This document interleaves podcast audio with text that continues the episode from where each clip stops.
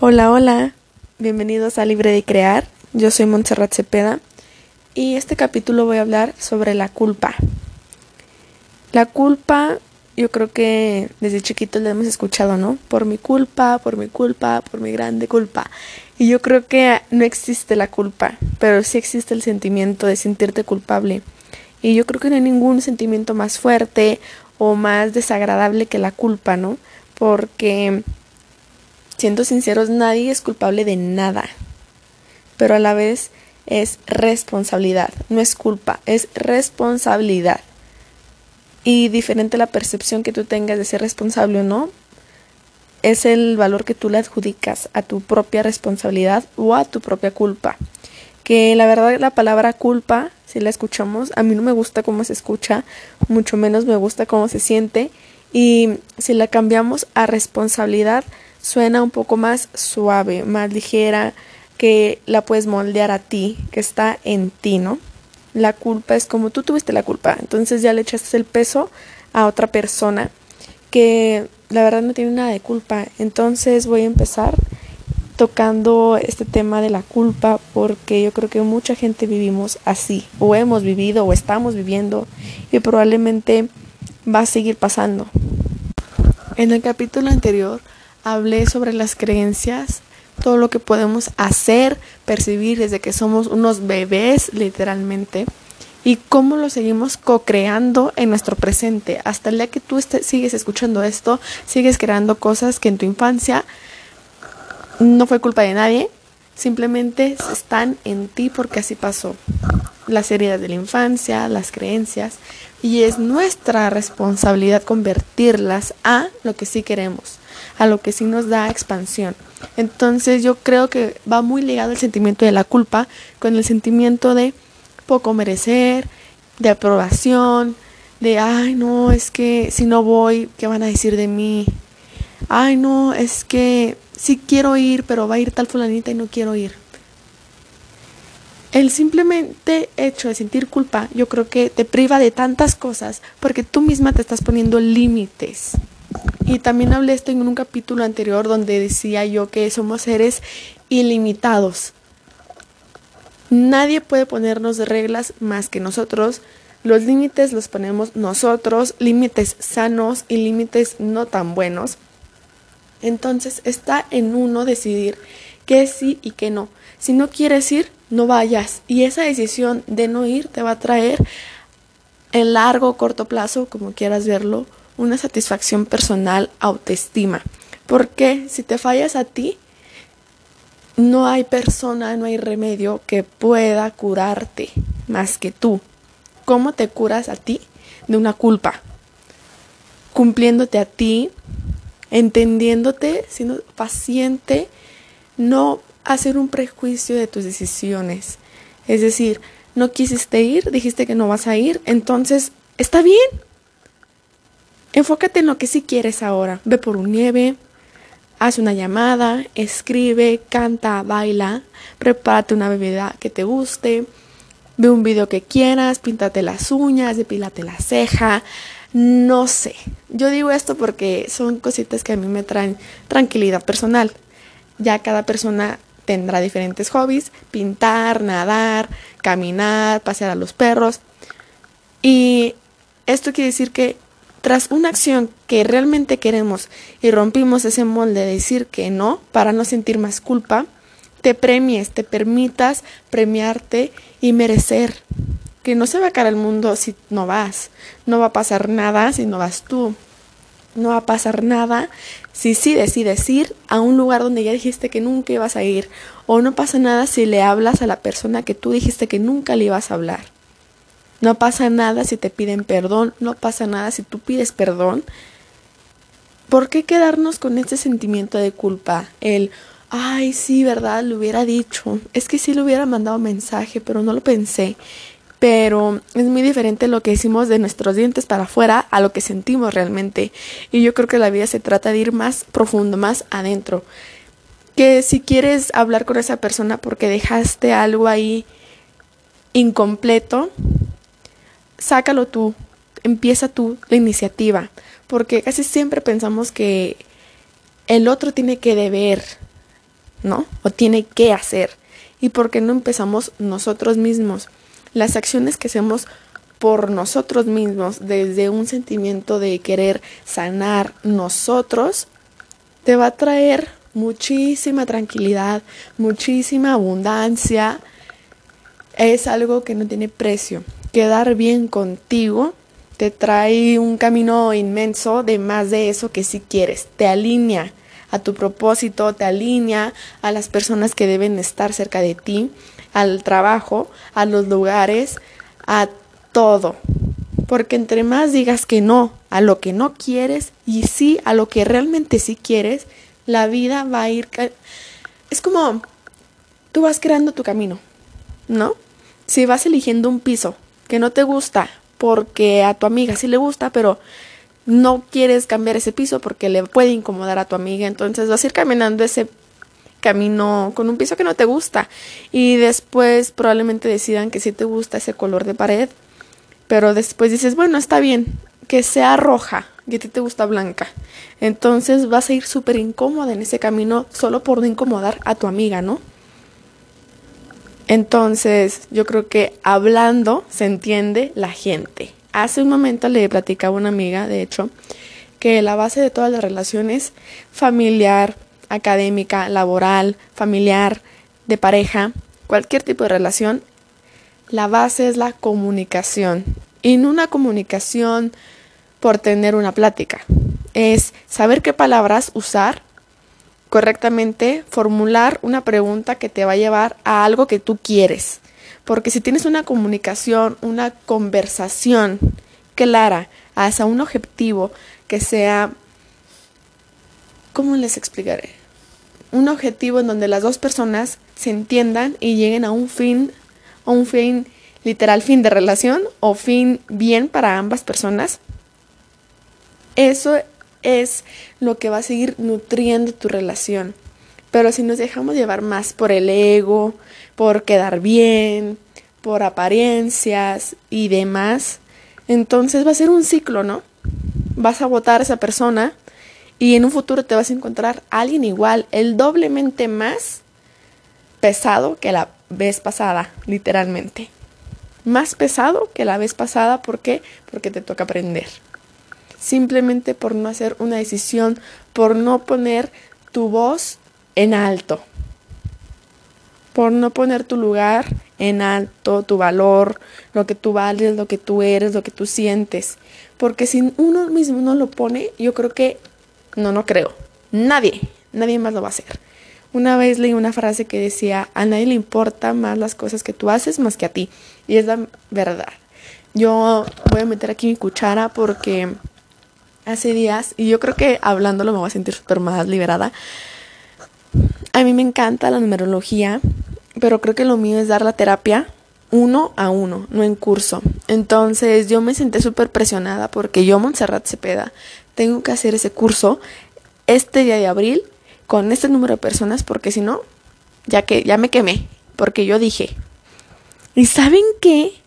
Fuck, no voy a hacer ese curso. Yo quiero hacer un curso uno a uno. Eso es lo que yo quiero. También me esforcé mucho por hacer reels en Instagram y me gusta, me gusta el impacto que tuvo, me ayudó mucho, pero yo creo que quiero ir más allá.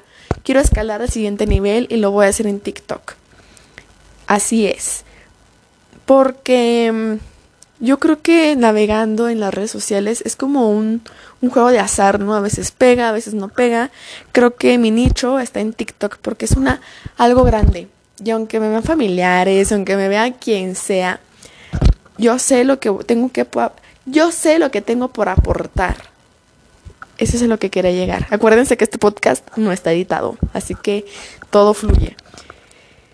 Y pues sí, yo creo que tomando esa decisión voy a abrir un camino enorme de nuevas oportunidades, de infinitas y abundantes posibilidades y panoramas, perspectivas, muchísima más claridad va a haber en mi vida después de esta decisión. Esto aún no lo sabe literalmente nadie, porque pues el podcast para mí también es una forma de terapia. Ahorita estoy caminando literal en un óvalo, para tener mejor circulación al hablar y que mis ideas fluyan. Haciendo una decisión y una acción que realmente quieres, aunque cueste, aunque te cueste soltar algo que ya tenías en la mano, pero pesa mucho, ya te cansó, no tienes que soltar. Así es esto. Así era el curso, ¿no? Es muy cansado dar curso de numerología y yo disfruto más. Y yo creo que esa explicación no la tengo que hacérsela a nadie, más que a mí. Más pararme en el espejo, como ahorita estoy, y decir, permítete hacer lo que tú quieres, no lo que la demás gente espera que tú hagas. A ti te gusta dar la terapia uno a uno, eso es lo que vas a hacer. Si no quieres hacer el curso esta vez, está bien, permítetelo. Y gracias. Y continúa. Y continúo. Si necesitas hablar con alguien que quedó pendiente, necesito hablar contigo, gracias, bye. ¿Por qué? Porque si no cerramos algo y no agradecemos lo que esa decisión te llevó a aprender, entonces ese canal va a, quedarse abierto. Muchas posibles escenarios. Entonces ya después la gente, me incluyo, empezamos de una bolita de nieve, se hace una bola enorme y cada vez más grande y más grande. ¿Y qué pasa? Que piensas en esa persona o en esa situación y te incomoda, ni siquiera lo quieres ver, pero ¿qué creen? sigue pesando muchísimo en tu mochila. Lo traes cargando en tu espalda y después esas emociones acumuladas que creen son enfermedades.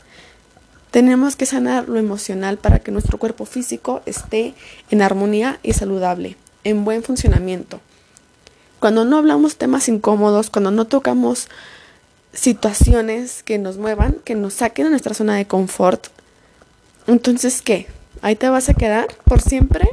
No, tenemos que movernos, tenemos que lanzarnos, dar esos pequeños pasos que probablemente sí, tú dirás, es que mi abuelita es muy, ¿cómo se les llama? Muy orgullosa y yo también. Es que mi mamá me dijo que no se puede pedir perdón a cualquiera y yo no pido perdón. Es que yo me tardo mucho en contestar porque sí me, no me interesa. Y yo creo que no hay una persona que no le interese tanto las cosas. Al final del día somos humanos, sentimos, pensamos. No somos de hule y no hay que engañarnos a nosotros mismos. Nosotros, nosotras, nosotres, sabemos. Nosotros sabemos cosas, literalmente sabemos que sí y que no. Nuestra brújula es la intuición. ¿En dónde la sientes? Pregúntale un día a tu cuerpo. Intuición, ¿en dónde te sientes bien? ¿En dónde te puedo sentir? Demuéstrame, enséñame, guíame para, pues sí, que vayas más orientada a lo que sí quieres. Porque cuando no queremos algo en donde lo sienten, yo creo que es más fácil identificar dónde no. Yo cuando algo no me cae lo siento como en la espalda y en las manos. Cuando algo así me dice que sí, lo siento en el estómago. Y cuando me fallo a mí misma, me toco el estómago y digo, gracias, te amo, perdóname, gracias, te amo, perdóname, gracias, y un masaje suave. Porque recuerden que tenemos tres estómagos. O dos. No, tenemos tres estómagos. Y cada uno reacciona diferente, siente diferente y maneja tu cuerpo. Y es tu salud. Y este es un tema ya un poco más extenso que literal de este tema serían como cinco podcasts, pero no es el caso. Sigo enfocada a la culpa. La culpa es una emoción de muy baja frecuencia. La culpa, la vergüenza y el miedo son de las, son de las frecuencias y emociones más bajas. En cambio, así agradeces esta situación el día de hoy, o esa culpa que sientes, vas a brincar a la gratitud. Entonces la gratitud está súper más elevada. Y aún así si brincas de la gratitud hacia el amor, porque lo eliges con amor, lo sueltas con amor, pides perdón con amor, lo reconoces con amor, entonces te vas a sentir muchísimo mejor. ¿Cómo duermes? ¿Cómo comes? ¿Cómo caminas? ¿Cómo te vistes? ¿Cómo te bañas? Yo creo que hay que prestar mucha atención. ¿Cómo te comunicas? ¿Cómo es tu lenguaje corporal? ¿Cómo te ven las demás personas? ¿Cómo te dicen de que, ay, ¿cómo caminas? ¿Qué es lo que más te chulea a la gente? Porque es lo que más tú reflejas. Y inconscientemente es lo que ellos también son, porque si lo ven en ti, lo tienen ellos. Entonces, también hay que cuestionarnos, ¿qué me incomoda de esta persona? ¿Qué no me gusta de ella? ¿O por qué me está afectando o incomodando lo que ella está diciendo o haciendo o él? ¿Y yo qué tengo que hacer para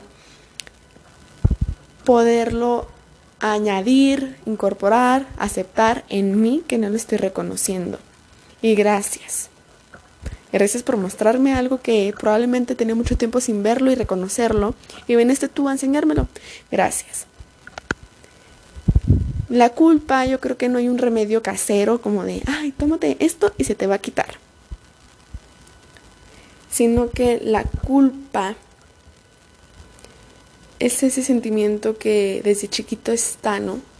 Y si lo aprendimos desde chiquito, obviamente nos va a costar bastante desaprenderlo. Bastante.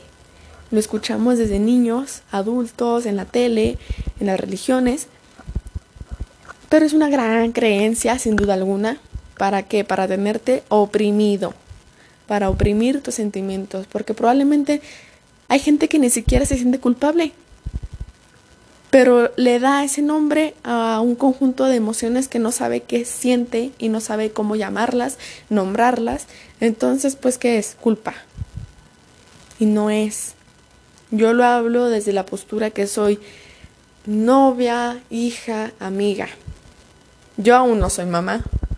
Y yo estoy segura que las mamás tienen, y los papás también, mucha culpa. Sienten. Pero ¿de qué? de que probablemente debieron estar más con sus hijos, de que probablemente no debieron trabajar tanto, de que a lo mejor dieron mucha libertad, de que libertad, de que literal no dieron nada de libertad. Entonces, bueno, la culpa al fin y al cabo no existe. Porque lo que es, es. Y bueno, espero que este podcast random y express les haya gustado, que algo, algo nos estemos llevando de este capítulo. Y bueno, si les gustó, compártanlo. Me despido. Mucho gusto. Bye.